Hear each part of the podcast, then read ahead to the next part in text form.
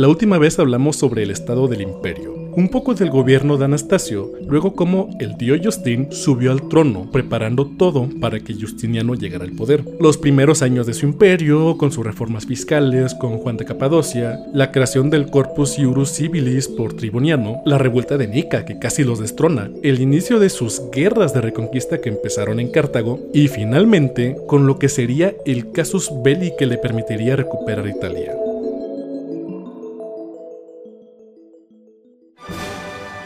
Como recordarán, nos quedamos cuando la reina interina, porque patriarcado, fue encarcelada por una traición de su sobrino, pero ¿cómo pasó esto? Resulta que, a pesar de que varios ostrogodos habían crecido inmersos en la cultura romana, había muchos otros que no. Así que al tener a una reina interina que estaba criando al futuro rey como un romano, pues como que esto no le sentaba muy bien. Además, también como que no les gustaba mucho eso de ser gobernados por una mujer. Ella era consciente de esto, razón por la que había estado en pláticas con Justiniano para poder huir a su corte en caso de que buscaran derrocarla. Así que intentó idear un plan, un plan muy arriesgado, pero que podría calmar las aguas. Su sobrino Teodato era uno de estos ostrogodos antirromanos, así que decidió hacerlo coemperador para ver si esta facción se calmaba un poco al ver a un emperador con sus mismas ideas. Y, seamos sinceros, probablemente ayudaba mucho que fuera un hombre. Esto al final demostró ser un error de juicio.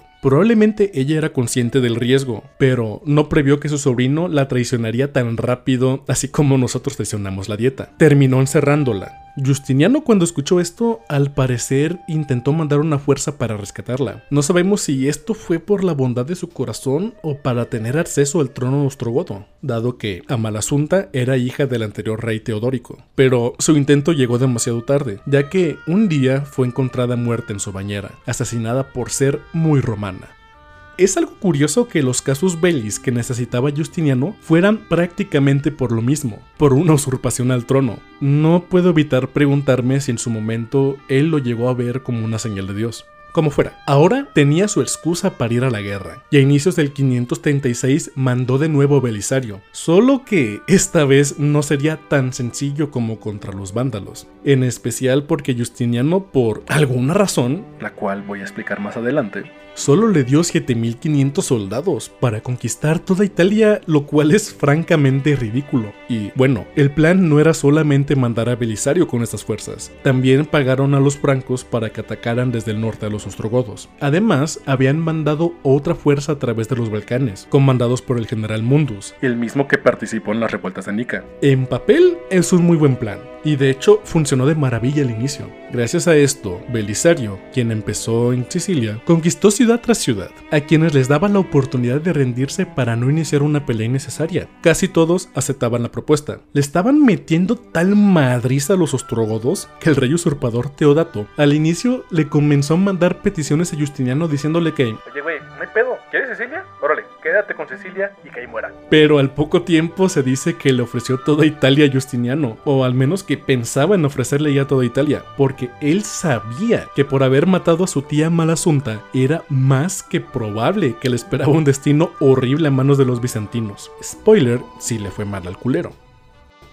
Todo estaba saliendo de maravilla, incluso con los contratiempos que surgieron, como la muerte del general Mundus en la ciudad de Salona, que estaría en la actual Croacia, que Belisario tuvo que regresar a Cartago por unas pequeñas revueltas, y esto le devolvió el valor a Teodato, quien retiró todas las ofertas anteriores, pero poco importó porque Belisario en pocas semanas ya estaba de vuelta en Italia, y siguió tomando ciudad tras ciudad, generalmente de forma pacífica. Y para finales de ese mismo año, Belisario se encontraba a las puertas de Roma. Para este entonces, los ostrogodos estaban hartos del inútil de Teodato. En menos de un año habían perdido todo el sur de Italia y sabían que no iban a poder defender Roma. Así que pasó lo de siempre. Surgió un nuevo usurpador al trono, Vitiges. ¿Vitiges? ¿Vitiges? eh, Lo que sea, este güey, quien asesinó a Teodato. Y según los rumores, a pesar de que era un cristiano, lo sacrificó como un animal en el altar. Ahora, el nuevo rey se movió al norte, a la ciudad de Ravenna, dejando sola Roma. Belisario probablemente se lamentó un poco esto, no porque le agradara a Teodato, más bien se lamentó no tener un inútil como rival. Era probablemente la única razón por la que pudo llegar hasta Roma con los apenas 5.000 soldados que le quedaban en ese momento. Y esto no es porque hubiera perdido 2.500 soldados. Pasa que al conquistar una ciudad era necesario dejar una guarnición de soldados para evitar revueltas y ya había conquistado varias ciudades. De igual forma, avanzó hacia Roma y con la bendición y apoyo del Papa entró a la ciudad sin ninguna oposición en diciembre del 536. La ciudad eterna volvió a las manos romanas después de más de 60 años. Vitiges resultó ser una oposición real a Belisario, quien tuvo que defender Roma durante un año porque apenas si tenía tropas para eso. Eventualmente recibió refuerzos con los que pudo romper el asedio y asegurar Roma. El problema es que estos refuerzos venían con nuevos comandantes, entre ellos un inútil llamado John, y el otro comandante se llamaba Narses, que si lo recuerdan es el eunuco que sobornó a la facción de los azules en las revueltas de Nica. Probablemente de no haber sido por ellos dos, Belisario podría haber terminado la guerra bastante más rápido y con menos bajas. John era simplemente un inútil que se rehusaba a seguir las órdenes de Belisario. Narcis, por su lado, estaba más ocupado tratando de obtener puntos políticos, por lo que casi siempre intentaba quedarse con la gloria, y se le hacía de pedo Belisario cada rato. Los soldados que empezaron la guerra con Belisario le eran más leales a él, pero las nuevas tropas eran leales a Narcis, principalmente porque al parecer también era el tesorero y pues él es el que les paga. Y para que estén en la misma página que yo respecto a mi molestia con estos dos personajes, al menos en este punto, por su culpa, el ejército romano estaba dividido entre lo que dijera Narcis y Belisario, porque se supone que Belisario era el comandante principal, pero Narcis había encontrado un vacío legal en las órdenes de Justiniano, así que todas las órdenes del ejército tenían que pasar por ambos, lo cual era ridículamente lento. Esto provocó que cuando los ostrogodos asediaron Mediolanum, conocida como Milán, se mandaron refuerzos muy tarde. Cuando finalmente llegaron a la ciudad, cuya población y soldados ya tenían semanas pasando hambre y muriendo en las calles, encontraron una escena de horror. Toda la ciudad había sido arrasada. Los hombres fueron asesinados y mutilados, mientras que las mujeres y niños habían sido vendidos como esclavos. Belisario estaba furioso porque creo que yo lo han notado, pero él era una persona que prefería evitar dañar a los civiles. Así que mandó una carta a Justiniano diciéndole que si le va a mandar unos inútiles, mejor ni le hubieran mandado nada. Justiniano entendió enseguida la metida de pata y llamó de vuelta a Narcis. Mandó nuevas órdenes. Si Belisario les dice que salten, salten culeros. Algunos se preguntarán, ¿por qué no hizo esto antes? ¿Por qué no le mandó más tropas desde el inicio? ¿Por qué envió a alguien tan importante dentro de su corte como Narcis, quien podría pelear el mando del ejército en Italia? Las respuestas a estas preguntas no son 100% claras. Pero parece ser que todo esto fue porque Justiniano no confiaba del todo en Belisario. Belisario, a diferencia de Justiniano, era un militar consagrado, querido entre sus soldados y peor de todo, después de reconquistar el norte de África, se empezó a volver muy popular entre los civiles. Y, si recuerdan, unos siglos antes era muy común que un líder militar popular entre las tropas se hiciera con el trono de Roma. Ahora imagínense uno que es un buen militar, popular entre las tropas y con los civiles. Aún así, no desconfiaba por completo en él, después de todo, seguía siendo su mejor general, y Belisario llegaba a pecar de ser sincero e ingenuo, características horribles si quieres jugar a la política. Era conocido por mandar cartas a sus rivales pidiéndoles resolver todo por la paz, idear planes para aparentarse una fuerza superior y tomar ciudades pacíficamente. En una ocasión le llegó a decir a su rival que él había encontrado una forma de entrar a la ciudad, lo cual pasó en Nápoles. También era conocido porque le recordaba a sus soldados que, a fin de cuentas, ellos y los civiles eran romanos, cosas de hippies pues. Es probable que hiciera todas estas cosas en necesidad de poder ganar la guerra con las pocas tropas que tenía, pero es que era una actitud muy consistente a lo largo de su vida. Así que, si bien era poco probable que Belisario se rebelara en su contra, no era algo imposible. Belisario llegó a Ravenna en el 540 y las cosas se empezaron a ir cuesta abajo. ¿Recuerdan la paz eterna? Pues ya se terminó la eternidad de 8 años. Resulta que Vitiges, viendo cómo Belisario le estaba pateando el trasero, se puso en contacto con el rey del imperio sasánida, informándole que buena parte del ejército del Bizancio y el mejor general que tenían estaban lejos de Constantinopla. Una carta llegó al campamento de Belisario, informándole sobre la guerra al este del imperio. Justiniano le llamaba de regreso inmediatamente y pedía que firmara la paz con Vitiges, quien se quedaría con el norte de Italia. Belisario no tomó esto bien. Ya había dedicado casi 10 años a esta guerra de reconquista desde que empezó la guerra en África, con pocas tropas, insubordinados, pasando hambre, y ahora que estaba a punto de terminar con todo esto, ¿tenía que dejarlo? Él se negó a firmar, incluso con todos sus generales pidiéndole que firmara. Eventualmente lograron convencerlo de que lo hiciera, pero probablemente había sido muy tarde. Parece ser que los soldados son tan chismosos como la gente de los mercados. No sé cuántos días pasaron, pero parece que lo suficientes, ya que los ostrogodos escucharon el rumor de que Belisario, el general más honorable y probablemente el único hombre que respetaban del Bizancio, se estaba negando a firmar la paz. ¿Acaso esto era una especie de truco? Los nobles ostrogodos comenzaron a hablar sobre esto y por alguna razón llegaron al plan de hay que hacer rey a Belisario. Mandaron una carta en secreto a Belisario ofreciéndole la corona. Al parecer, incluso cuando Vitiges se enteró del plan, en vez de molestarse o enojarse por esto, lo apoyó por completo. Igual y en verdad respetaban mucho a Belisario, aunque tal vez por ser alguien tan honorable que en ocasiones pegaba de ingenuo, podrían haberlo hecho para tenerlo de rey títere. Cualquiera que fuera la razón, la oferta estaba hecha. Belisario vio una oportunidad aquí. Podría conquistar toda Italia sin derramar una gota de sangre, sin desperdiciar más tiempo y podría volver a Constantinopla para enfrentar a los sasánidas así que aceptó la propuesta de los ostrogodos. Se dirigió a Ravenna y una vez que entró con su ejército a la ciudad, capturó a y reveló que nunca tuvo la intención de ser rey de Italia.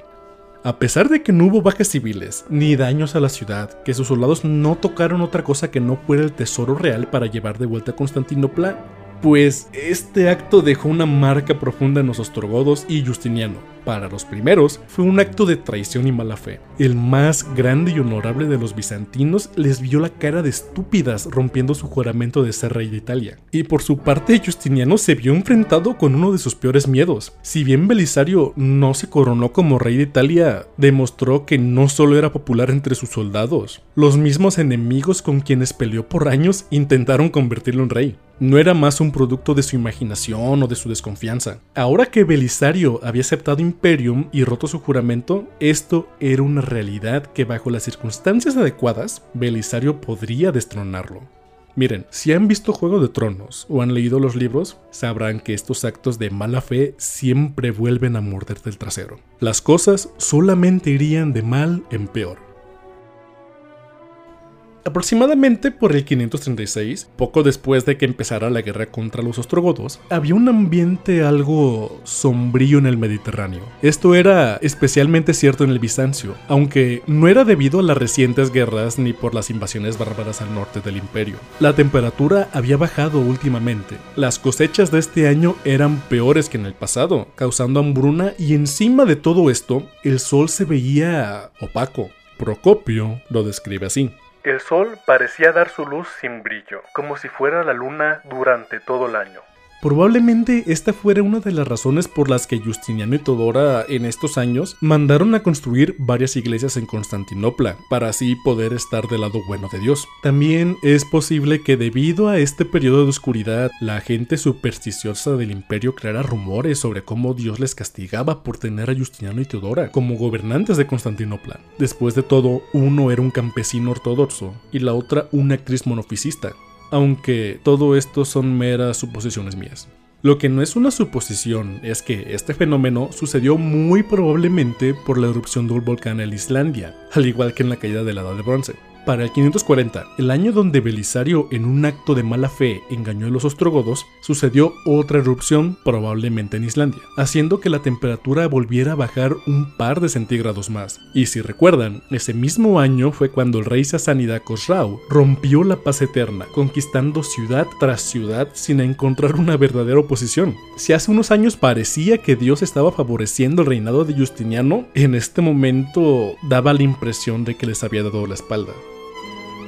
Puede ser que esto haya ayudado a que muchas ciudades aceptaran unirse sin resistencia a Khosrau, quien en cada ciudad les daba de dos opciones. A ver, se resisten y les doy en la madre, o se rinden, me sueltan un poco de oro y yo sigo mi camino. Y bueno, cuando te la ponen así, encima de que Justiniano no le estaba pagando bien a los soldados en estas ciudades, creo que pocos hubieran arriesgado su vida. Justiniano con todo esto estaba que se lo llevaba la chingada. No solo estaba preocupado por la popularidad de Belisario, ahora este rey lo estaba humillando anexionándose ciudad tras ciudad, destruyendo la ciudad de Antioquia y luego construyendo una copia exacta en su imperio a la que llamó We Antioch Khosrow. Y en español vendría siendo algo como la Antioquia chingona de Khosrau, a donde llevó a todos los ciudadanos de la ciudad original. Eventualmente, Belisario por fin llegó de Italia, poniéndole un freno a los avances de los asánidas. Pero en el 541, por alguna razón, los ataques comenzaron a decrecer, lo cual era raro. Después de todo, el imperio sasánida era prácticamente el más formidable en todo el levante mediterráneo. Probablemente aquellos rumores de Egipto podrían ser los causantes. La muerte se encontraba al pie de la cama de los bizantinos. La catástrofe, según los registros que se tienen, parece haber empezado en la ciudad de Pelucio, en Egipto, en el 541. En un inicio solo eran rumores de una horrible enfermedad que provocaba enormes ampollas negras en el cuerpo, delirio, necrosis y vómito de sangre. Pero para Constantinopla y la corte real eran solo eso, eran solamente rumores. En ese momento había cosas más importantes como la guerra contra los sasánidas y procurar que los ostrogodos no se volvieran a levantar en armas después de la conquista de Italia. Sabían de la enfermedad por meses y simplemente la dejaron ser. Después de todo, brotes grandes de otras enfermedades ya habían ocurrido. Probablemente algunos cientos, inclusive algunos miles iban a morir, pero eso ya era normal. ¿Qué es lo peor que podría pasar? Y si ya te percataste, esta no era cualquier enfermedad. Es la primera gran peste negra de la que se tenga registro. En poco tiempo, la enfermedad llegó a la ciudad de Alejandría, la cual era uno de los principales puertos de comercio del Mediterráneo. La peste se esparció por todo el imperio bizantino, incluyendo Constantinopla. En un par de meses del 542, la enfermedad golpeó rápido y sin misericordia a la capital bizantina. Inclusive los nobles, quienes no se habían visto afectados por la hambruna del 536, no estuvieron a salvo. Se dice que toda persona que vieras en las calles de Constantinopla estaban cargando un cuerpo. Justiniano y Teodora intentaron manejar este problema usando el ejército para los entierros, pero eran demasiados muertos. Eran tantos que fue imposible incluso quemarlos. Era más fácil simplemente aventarlos a todos en una zanja, aventarlos al río, ponerlos en barcos y dejar que el mar se los lleve. Al final empezaron a meterlos en las murallas de la ciudad, y se dice que cada vez que el viento soplaba sobre estas, la pestilencia de la muerte ahogaba a Constantinopla. En uno de los puntos más altos de la plaga, donde se dice morían hasta 5.000 personas al día, Justiniano contrajo la peste. Al estar convaleciente y prácticamente en coma, toda la responsabilidad del gobierno cayó sobre Teodora, y diré de una vez que es una pena que no existan más registros sobre ella, especialmente registros que no tengan un estigma tan fuerte sobre ella por su pasado. Y esto lo digo porque con lo que sabemos es más que probable que ella prácticamente era la coemperadora del imperio, ya que se encargaba de buena parte de la política interna de la ciudad, de encontrar y disolver cualquier plan de los nobles o de cualquier general que quisieran derrocar a Justiniano. De hecho, un año antes de la plaga, ella había exiliado a Juan de Capadocia cuando descubrió que éste conspiraba contra el emperador. Al parecer le habían llegado el precio. También logró calmar la persecución que Justiniano hizo al inicio sobre los monofisistas. De hecho, logró favorecer a estos y tenía varios monofisistas bajo su protección, razón por la cual hasta el día de hoy es una santa en el monofisismo. Fue la causante de que el evento de Nica no terminara con el reinado de Justiniano en ese momento. En fin, con cosas así, creo que es muy probable que ella haya metido sus manos en más asuntos y fuera más importante de lo que historiadores como Procopio nos han dicho. Aunque si consideramos que en Historia Secreta se ponía de incel diciendo que Justiniano era controlado por su esposa, probablemente le calaba que una mujer, al menos en la práctica, fuera la coemperadora del imperio, igual de meco que Aristóteles cuando hablaba de las mujeres de Esparta. En fin, me estoy desviando. El punto es que, con Justiniano fuera de combate, ella manejó el imperio. eliminó cualquier amenaza al trono ya fuera por exilio o por la muerte, e incluso enjuició a Belisario, ya que si recordamos era un general muy popular y un buen candidato al trono. Es probable que él no hubiera buscado rebelarse, menos en una situación tan grave como en medio de la peste. Pero era más que probable que otros generales o nobles lo quisieran coronar o empujar a que tomaran el trono. Le quitó su cargo, sus hombres y su riqueza, al menos en lo que se calmaba todo. También se encargó de seguir cobrando los impuestos, lo cual es una culerada, considerando que la gente se estaba muriendo, pero era la política de Justiniano mantener los impuestos y seguir con el esfuerzo de guerra y... Ah, la historia es muy culera. Eventualmente Justiniano hizo lo que nadie esperaba que hiciera. Sobrevivió. Cuando despertó, gracias a Teodora, aún tenía un imperio que gobernar, pero apenas. La peste en tan solo un par de meses había acabado con la vida de por lo menos el 25% de la población. Algunos dan números tan altos como inclusive el 40%. Las arcas del imperio estaban prácticamente vacías de nuevo. El comercio estaba en pausa y se había perdido buena parte de la cosecha de ese año. Encima de esto, los ostrogodos viendo cómo a los bizantinos les llovía sobre mojado, aprovecharon para patearlos bajo el mando de su nuevo rey. Totila. Exceptuando por un par de ciudades, los ostrogodos recuperaron casi toda Italia y bueno, esto en parte fue culpa por los altos impuestos sobre las ciudades, los oficiales corruptos que mandó Justiniano gobernar, y encima de todo esto, el poco apoyo para incluso poder defenderse de los ostrogodos.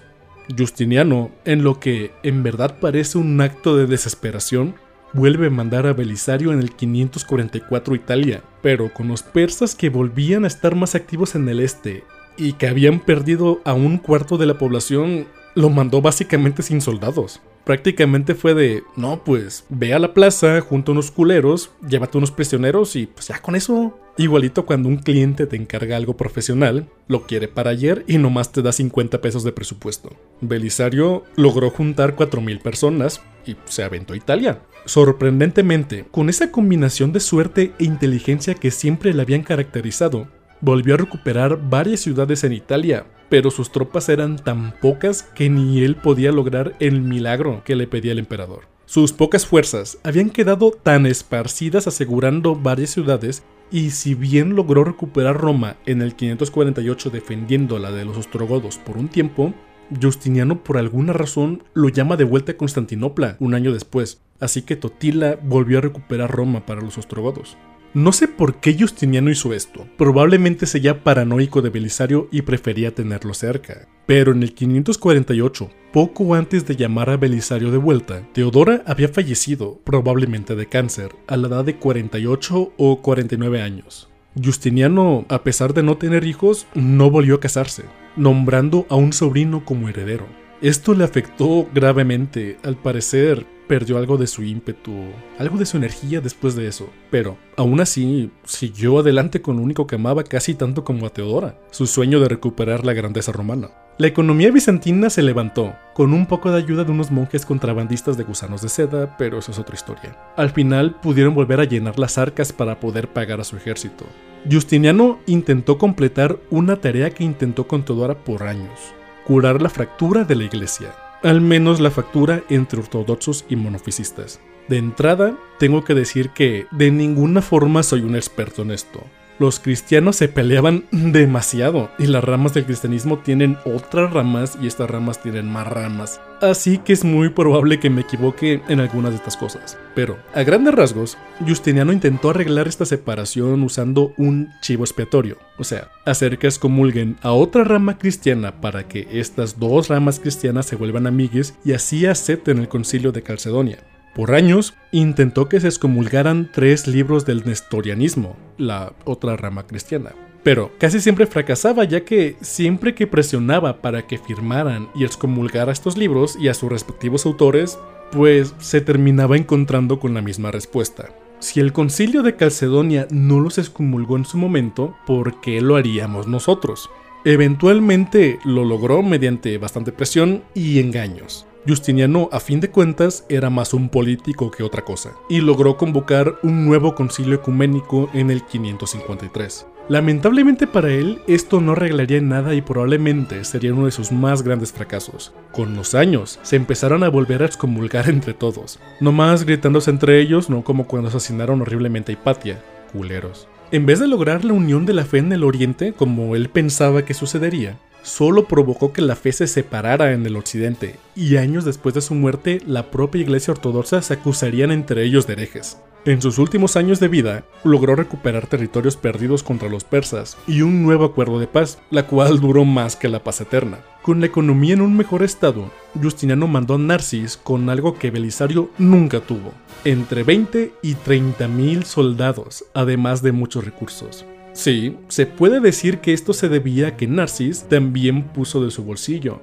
pero vamos, que pudieran juntar esta cantidad de tropas después de la peste y una crisis económica solo muestra que en verdad Justiniano no confiaba en Belisario. Como sea, Narcis logró recuperar Italia para el imperio bizantino. De paso, otro general logró recuperar el sur de Hispania cuando un usurpador de los visigodos les pidió ayuda con una rebelión. La plaga regresó unos años después y un terremoto azotó Beirut en el 551, pero esta vez la plaga no fue tan horrible como la primera. En el 559, un ejército de nómadas toma por sorpresa el imperio desde el norte, así que Justiniano vuelve a llamar a Belisario, quien ya estaba retirado, y Belisario hizo lo que siempre hace Belisario. Con apenas algunos reclutas y soldados retirados, logró repeler a las fuerzas invasoras. Este sería su último acto militar, o al menos el último registrado.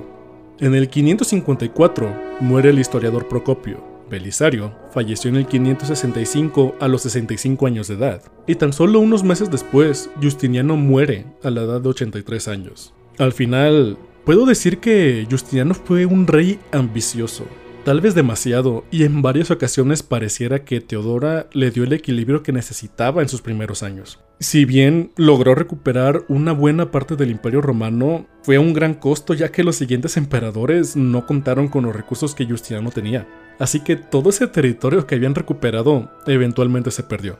Justiniano y Teodora hicieron más cosas en solo un par de años que otros grandes personajes de la historia, y como ven se ha notado en estos últimos podcasts. Tuve que excluir por completo otras cosas como los juegos políticos que al parecer eran muy comunes en la corte de Justiniano, algunas ocasiones donde se muestra lo paranoico del emperador y que en general, si bien se le recuerda como una persona que sabía quién elegir para cada tarea, ya fuera para el ejército o para las reformas de leyes, para los impuestos o lo que sea, y que también se le considera a Justiniano como la razón de que esta época es la época dorada del Bizancio, a pesar de la peste, pues él no era tan perfecto en eso de asignar puestos. Recordemos que mandaba con muy pocas tropas a Belisario, por culpa de su paranoia, que envió a Narcis y a John, quienes casi arruinan la primera invasión de Italia, también está el hecho de que él es el culpable de que los asánidas rompieran la paz eterna, ya que por años Justiniano estuvo instigando a todos los vecinos de los asánidas para que hicieran revueltas. Cosrau lo enfrentó exigiendo una explicación a las cartas que le habían entregado como prueba de que Justiniano le estaba jugando chueco,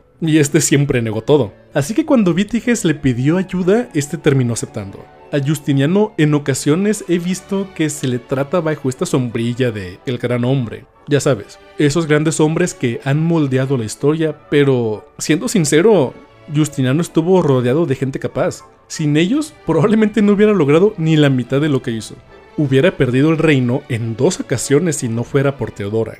Él no hubiera podido hacer el trabajo de Triboniano con la ley romana no hubiera tenido el éxito que tuvo en Cartago sin Belisario, y definitivamente no hubiera siquiera empezado todos sus ambiciosos planes de conquista y construcción de iglesias sin la mesura que tuvo el reinado de Anastasio antes de él. Justiniano y Teodora, al final de cuentas, pues fueron gente con suerte, sí, más capaces y determinados que el promedio probablemente. Pero a fin de cuentas, con suerte de que se encontraran los dos y que tuvieran a otros personajes que les ayudaron a lo largo de su vida. Justiniano probablemente hubiera muerto a los pocos años sin Teodora. Por su parte, Teodora... Bueno, la antigüedad no era muy amable con sus protagonistas mujeres. Probablemente nunca hubiéramos sabido de ella. O bueno, si las circunstancias se daban, podría haber tenido un papel como el de Boudica o como Zenobia. No podemos hacer otra cosa que especular. Solo que quede una cosa clara. La grandeza de estos personajes se debe a que, muy probablemente, eran las personas adecuadas bajo las circunstancias adecuadas. Bueno, este es el fin de Justiniano y Todora y no pensé llegar tan lejos. Entre más y más leía me daba cuenta de que hicieron falta una multitud de cosas. Hay algunos personajes de quienes había material como para hacer su propio podcast, o temáticas como la división de la fe que dan de seguro para un par de podcasts por su cuenta. Por otro lado, algunos personajes como Teodora me hubiera gustado que existieran más registros, pero como ya dije, debido a la parcialidad de los historiadores como Procopio, esto no es posible. Con todo y eso, de hecho, se podría dar un podcast solamente de Todora y cómo su figura histórica se empezó a usar por un lado como una forma de desprestigio histórico y político a través de su sexualidad, como se ve en Procopio, y por el otro como una forma de validación de la fe a través de la historia de su pureza sexual, porque aparentemente todo gira alrededor de eso. Y esto a través del monofisismo o personajes como Miguel el Sirio, quien si bien vivió 600 años después, su trabajo se basó en historiadores de la época como Juan de Fesó y Zacarías Escolástico para su descripción de Todora. Pero bueno, ambas descripciones eran formas comunes de mover agendas, políticas o religiosas. Y ya casi me pongo a hacerles otro podcast aquí, perdonen, pero es que sí hay bastante para sacarle. Como sea, las fuentes siguen siendo prácticamente las mismas, algunos papers más de academia.edu, la serie de videos de Justinian and Theodora de Extra Credits y el libro de A History of Byzantium de Timothy E. Gregory, entre algunos artículos que encontré de la BBC. Y bueno, si has tenido la paciencia de escuchar todos estos podcasts y llegar hasta aquí, te quiero mucho. Habría que salir por unos taquitos ya que termine la pandemia. Gracias por su atención. Gracias a mi familia, a mis amigos, a mi hermano que de seguro ha de estar esperando el momento en que deje de grabar para poder usar su PC Master Race y jugar Tetris. Aún no he decidido el tema del siguiente podcast, pero como terminó este, creo que me gustaría hablar más sobre el tema del gran hombre que sobre un periodo en la historia específico. Probablemente ya que estés escuchando esto me haya decidido, pero aún no sé. Si pueden, síganme en Twitter, me encuentran como arroba el Trimius Ahí nomás entro a darle like a los memes, a gente que sigo, pero ahí voy a estar publicando cada que salga un nuevo episodio. Y bueno, sí, ahora ya terminé la despedida más larga que el podcast y pues cuídense. Chao.